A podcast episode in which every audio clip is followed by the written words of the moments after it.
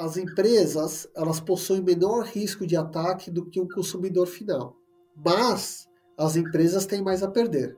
Quando você perde seus dados, quando os dados da sua empresa são vazados, você não perde só dinheiro, não só os seus dados, mas a reputação da sua empresa também pode ir por água abaixo.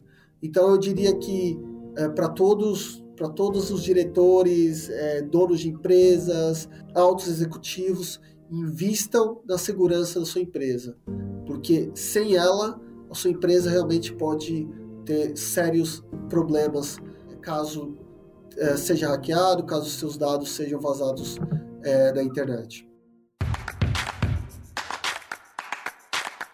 Neg News, o podcast que prepara você para o futuro.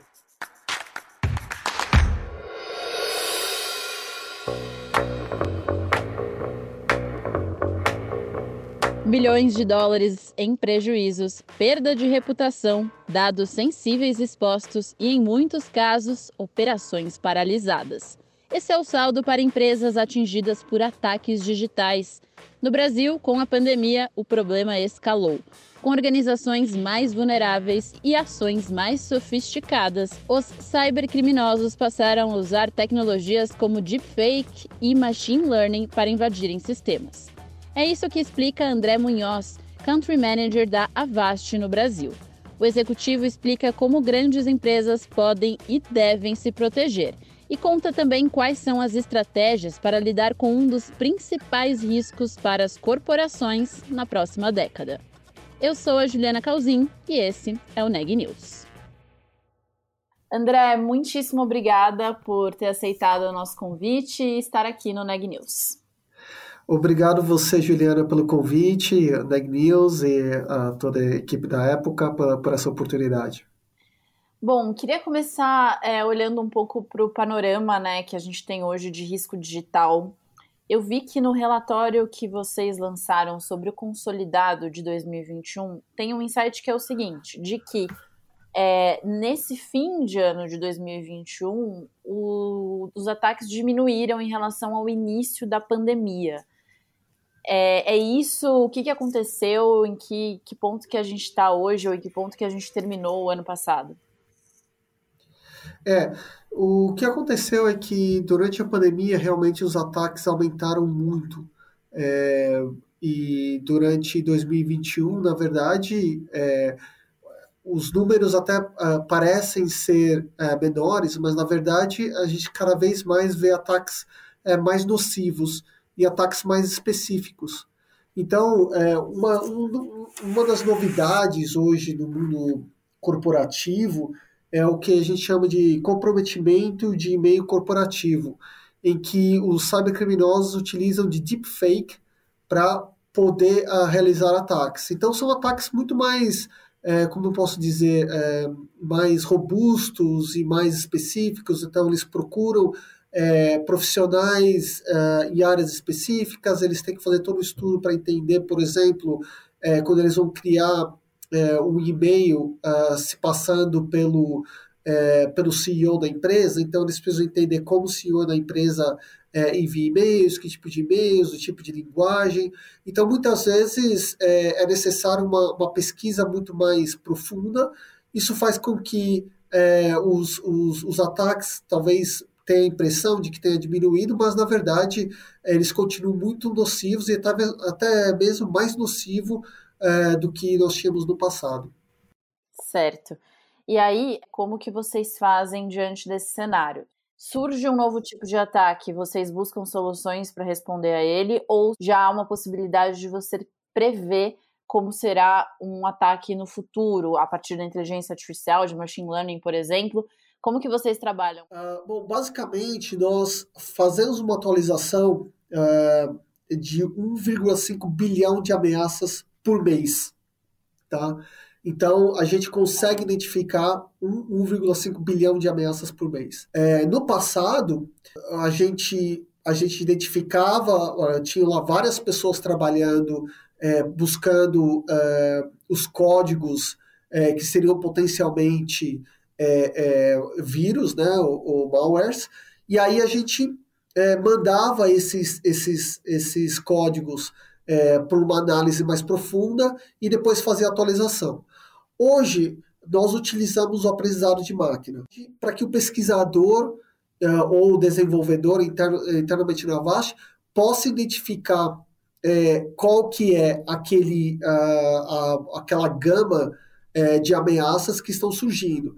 E a partir daí, a inteligência artificial entra em ação para que é, possa é, tomar uma decisão rapidamente se aquele, aquele dado, aquele potencial código é ou não um, um, código criminoso. Então, a partir do momento que a inteligência artificial identifica isso, é, nós enviamos, em questão de segundos, é, uma notificação para todos os nossos mais de 435 milhões de usuários do mundo, e essa atualização faz com que esses computadores do mundo todo estejam protegidos. Basicamente, eu diria que o aprendizado de máquina, junto com a inteligência artificial, fazem com que a gente consiga ter uma resposta rápida uh, aos, aos, aos perigos da, da internet. Agora, é, a gente sabe também que existem né, humanos que estão procurando brechas nas empresas de alguma forma, não só via PCs, mas também é, dentro de sistemas. Um tipo de ataque que ficou muito comum aqui no Brasil, inclusive com grandes empresas, foi o de ransomware, né? Que é aquele de sequestro de dados. Nesse caso, como que costuma ser a porta de entrada para esse tipo de ataque que rouba dados ou bloqueia ali acesso a dados e que tem causado um prejuízo enorme para empresas? Para te dar uma resposta simples, a porta de entrada é o phishing. Phishing é basicamente uma mensagem, uma comunicação em que parece ser verdadeira, mas não é. Sem o ataque de phishing, fica é difícil para você realizar o ataque de ransomware, porque, porque o phishing faz com que você clique no link, aquele link é um link que a gente chama link malicioso, e, e a partir daí uh, o cybercriminoso tem acesso ao, ao, computador e dependendo da, da, de como o computador está uh, ligado ao servidor da empresa, ele acaba tendo acesso a todo o servidor da empresa, a todos os, computador, os computadores da empresa, numa região ou talvez no mundo todo. Aliás, o phishing foi um tipo de ataque que mais cresceu durante a pandemia, porque uh, as pessoas trabalhando fora do escritório, acabou ficando mais difícil para as empresas é, manterem a segurança dos computadores de seus funcionários. Fora isso, você tem um número muito grande de funcionários entrando na empresa durante a pandemia, em, em que fica mais difícil você fazer aquele onboarding, de explicar, de educar. Então, é, o phishing acaba sendo a principal porta de entrada. Aqui no Brasil, esse, é, casos com empresas muito grandes, por exemplo, Renner e JBS, recentemente, né, no ano passado aconteceram, tiveram uma ampla divulgação, o site da Renner ficou fora do ar, a JBS teve ali um problema com a sua cadeia de fornecimento também por causa desse ataque. E o Brasil, inclusive, aparece em algumas pesquisas como um dos países que é mais atingido por ransomwares. É, como que ele evoluiu de 2017 para cá? Porque esses crimes também costumam evoluir, né? É, a evolução foi mais na criptografia, né? Uh, cada vez mais eles se utilizam de criptografias mais uh, desenvolvidas, mais robustas, mais difíceis de serem quebradas.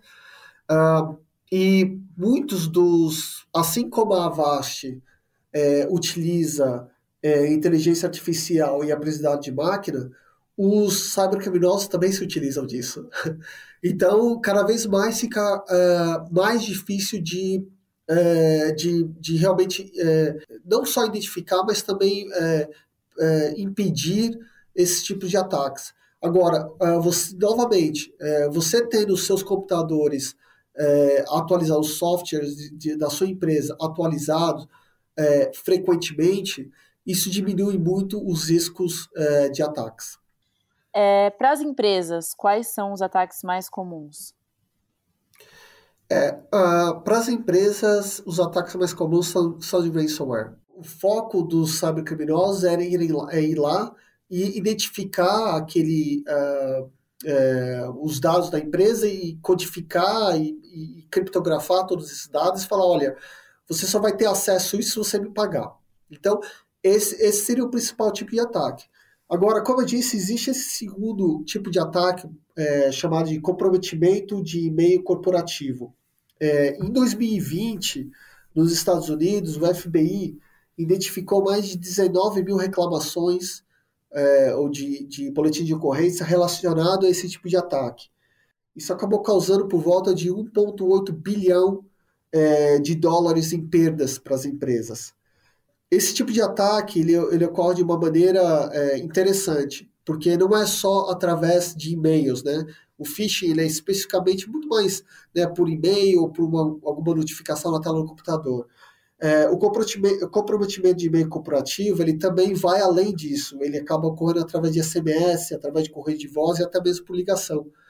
É, hoje em dia, com a tecnologia de deepfake, muitos é, criminosos se utilizam disso, por exemplo, para criar uma voz parecida com o CEO da empresa, o diretor da empresa, e aí eles ligam é, para alguma pessoa, identificam uma pessoa dentro daquele departamento, é, ligam para aquela pessoa e falam: Olha, eu estou te mandando um e-mail agora, é, é não diga a ninguém, mas eu quero que você compre sei lá, 1.500 é, é, é, cartões de, de como é que fala? vouchers, né? 1.500 vouchers, eu quero que você compre agora, faça o pagamento agora, porque vai ser um, algo surpresa para a empresa. e aí, o cara ouve a, aquela pessoa no telefone é, real, né? conhece a voz daquela pessoa, recebe um e-mail que é, possui todos os, os, uh, os formatos, é exatamente aquilo lá que a empresa, é, é, o formato como a empresa trabalha, e a pessoa acaba fazendo essa compra. Uh, então, esse tipo de, é, de ataque está ganhando mais e mais força é, do, do, do, mundo é, da cibersegurança, e, e provavelmente isso vai ser o, o futuro. Né? E aí vai ser uma, uma junção de phishing, ransomware e, enfim, outros tipos de, de, de, de ou como a gente chama, engenharia social, né? técnicas de engenharia social. Então, é, esse, esse é o novo caminho que os cybercriminosos estão seguindo. Ou seja, é, os hackers estão empreendendo também, né? Criando novos serviços. Ah, sim. Isso sempre foi assim, né? Uhum. É, é, e, e, assim, como eu disse, eles estão se utilizando cada vez mais de, de tecnologia. A, é, a, gente, a gente fala de hackers, né? E eu tomo muito cuidado pra, com essa palavra, porque é, existem hackers que realmente são profissionais do mercado. Né? Uma, uma palavra que, que, que inicialmente, ou que na verdade na sua do seu, da sua, o significado dela, na verdade, é um desenvolvedor de programa, né? Um cara que, que, que consegue é, desenvolver um programa até para resolver problemas.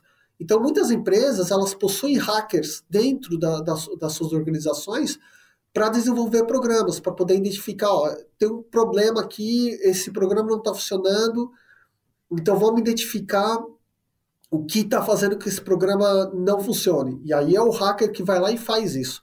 Não necessariamente é um programa de segurança, pode ser um programa, sei lá, de, de comunicação, de, de, uh, do, do site, enfim, qualquer outra coisa. Uh, só que ficou meio que assim um negócio no mercado, né? virou um negócio, ah, o hacker, é o hacker, porque é, se você não tiver esses, esses uh, como eu digo, é, essa, essa noção básica de programação, é, de, de hackeamento, você não. Dificilmente você vai realizar ataques cibernéticos. Entretanto, como eu disse, existem pessoas que têm esse conhecimento né, de, de, de hackeamento, que a gente chama, possui esse conhecimento de programação, e vai lá e acaba uh, criando ferramentas que, que você não precisa ter esse conhecimento. Você vai lá, compra um pacote e realiza um ataque. É, então, por isso que é importante as empresas é, terem no seu quadro de, é, de, de, funcionários o, o, tal de testador de intrusão. Né? Então, um hacker profissional. Pessoa... Exatamente. Esse hacker ele vai tentar, ele vai realizar ataques dentro da própria empresa né? É, é, o chamado Red Team, né? No mundo todo eles chamam Red Team, né? O time vermelho. É, é, ele, ele vai realizar um ataque dentro da empresa e aí ele vai identificar onde estão as brechas. E aí, a partir daí, cria-se, aí ele passa essa informação para uma equipe de TI, e essa equipe então vai, vai realizar é, a, o fechamento dessas brechas. Porque se for um hacker lá, vamos dizer assim, o hacker do mal, né, um hacker que um criminoso que identifica essa brecha, ele pode ou atacar diretamente a sua empresa ou vender essa informação no mercado. Hum. E falar assim, olha, essa empresa tal tem essa brecha, tá aqui a ferramenta para você invadir. Pronto, tá tudo pronto ali. E aí as pessoas pagam dinheiro para poder ter isso. Então é importante ter esse tipo de investimento dentro da empresa para que, se há algum tipo de, de, de brecha dentro do seu sistema, e provavelmente há, você será a primeira pessoa a saber para que você possa trabalhar é, do, do fechamento, da, da cura, digamos assim, de, dessa brecha. Vocês, eu imagino que tenham esses profissionais também buscando vulnerabilidades ou entendendo as vulnerabilidades e, e os novos tipos de ações que estão surgindo. Sim, nós temos. Até recentemente nós tivemos um, junto com o Instituto de Tecnologia e Sociedade do Rio de Janeiro, nós fizemos no fim do ano passado é, um, um, webinar sobre várias questões sobre cibersegurança. E um dos temas era sobre a criação do Red Team, e o nosso diretor é, desse departamento esteve lá explicando como que todos esses testes de intrusão são feitos e como que é identificado e como que é reportado, enfim. Nós temos realmente uma equipe global fazendo esse trabalho diariamente. Legal. E aí já aconteceu de vocês é, trabalharem com, com pessoas também que estavam do outro lado, assim, estavam atacando e, e passaram para o lado do bem, digamos assim? Ou não? Ah, isso geralmente é, é, algo que ocorre, né? Acho que, é, veja bem, muitas, no passado isso era mais comum, hoje em dia já nem tanto. Tá. Porque, digamos assim, 20, 30 anos atrás, é, é, até tem essa visão do tal hacker, né? Que eu gosto de falar, sabe, criminoso era um rapaz, né, usando lá um, uma, um jaleco com capuz, sentado em casa, comendo pizza fria, brincando no computador o dia e a noite toda, né? Uhum. É, não é mais isso. Né? Hoje em dia existem empresas, é, organizações que contratam profissionais específicos para isso. Então, é, são empresas até, muitas vezes, que têm é, CNPJ, que tem, é, que são empresas conhecidas é, e que, no fundo, no fundo, o que elas estão fazendo é hackeando a internet, hackeando as empresas. Então, é, esse profissionalismo é, a, a, já, já é algo é, normal no mercado. E muitas vezes as pessoas acabam entrando, conseguindo emprego numa empresa que eles acreditam ser uma empresa séria, e aí eles notam no meio do caminho de que eles estão, na verdade, trabalhando é, para captação de dados que é, vai resultar em algum tipo de ataque. Então, é, é, essas pessoas, quando, quando, percebem isso, elas acabam é, rapidamente saindo e procurando emprego em empresas mais, é, mais sérias, empresas em que eles possam fazer algo é, que, que possa ser ajudar as pessoas, né? Legal. Agora, você citou, André, um, quando a gente estava conversando aqui sobre esses ataques, sobre essa estratégia das empresas de terem hacks internos, né? Esse Red Team. Quais são as outras estratégias é, possíveis diante desse mundo em que é, os cybercriminosos também estão inovando, também estão buscando recursos como machine learning, inteligência artificial, enfim, é, o que, que, mais que as empresas podem fazer para se proteger? É, só um detalhe sobre o Red Team, não necessariamente você precisa ter uma equipe internamente é, fazendo isso. Você pode contratar empresas que fazem isso para você. Então, você acaba terceirizando isso. Mas é, é há essa possibilidade, principalmente para empresas menores que não têm capacidade para ter uma equipe gigantesca, talvez seja uma alternativa. Mas é muito importante você saber quais são as, as, as, os perigos que rondam a empresa. O segundo trabalho, segunda coisa que eu acho que seria importante é você é, é, investir na educação dos seus funcionários, né? entender cada vez mais o que está acontecendo. Então, por exemplo, aqui na Vast, nós é, temos um departamento né, de é, CSO, né, que é especificamente voltado para manter é, é, a segurança interna. Então, nós temos, é, a cada quinzena, recebemos informações sobre os tipos de, de tentativa de ataques. É, toda vez que há alguma tentativa grande de ataque, a gente é informado é, para não, não, não, não abrir e-mail tal, para não clicar em link tal. Uh, então, esse tipo de, de, de, trabalho é necessário ter internamente é, é, de educar realmente os seus, os seus funcionários. Né? Então, eu, eu acredito que esses dois, essas duas áreas são, são, as mais importantes. E, obviamente, né, ter um antivírus, ter, ter um firewall, ter, ter um, trabalho, algum, algum software de detecção de intrusão, é, e, e, e, acho que também, é, com o mercado é, de trabalho cada vez mais se tornando híbrido, né, com as pessoas trabalhando de casa, trabalhando de, de onde quiserem, é, é importante você tomar cuidado com qual tipo de dado você, qual tipo de acesso aos seus dados você está dando aos seus funcionários. É, será que todo funcionário precisa acessar todos os dados é, da empresa? Será que você pode limitar isso, limitar o acesso para que as pessoas não possam ter muitos dados em mãos, porque se o computador acaba sendo afetado ou, um, é, um funcionário especificamente acaba sendo afetado, é, o, o, o cybercriminoso ali não vai acessar todos os dados da empresa, vai ter, acessar apenas uma parte. Enfim, isso, isso talvez seja também um outro caminho a seguir, e obviamente a backup de dados fechar, o, a cibersegurança é, ela tem passado a ser um tema estratégico nas empresas, né, diante dos riscos. Você acha que deve ser o principal risco para as empresas daqui para frente? Vamos colocar dessa forma, né? As, as empresas elas possuem menor risco de ataque do que o consumidor final, mas as empresas têm mais a perder, certo?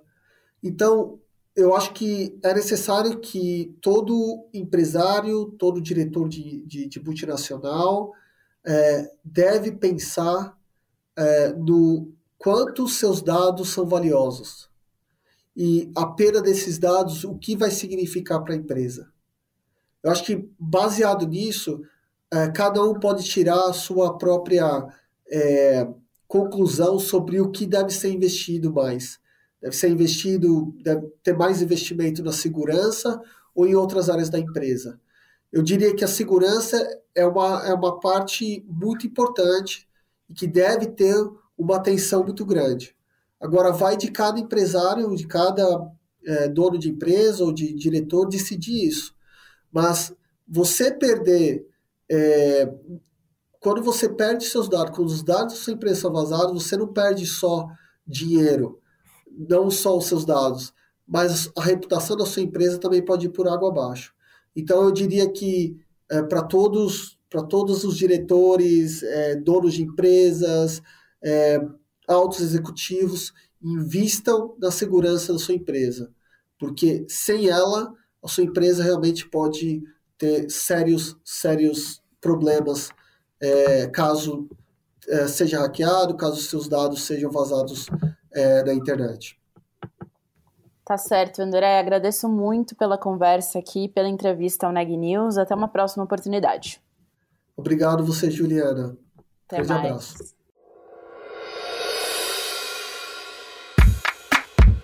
Este podcast é um oferecimento de Época Negócios inspiração para inovar. Ouça, acompanhe, compartilhe e nos siga nas redes sociais.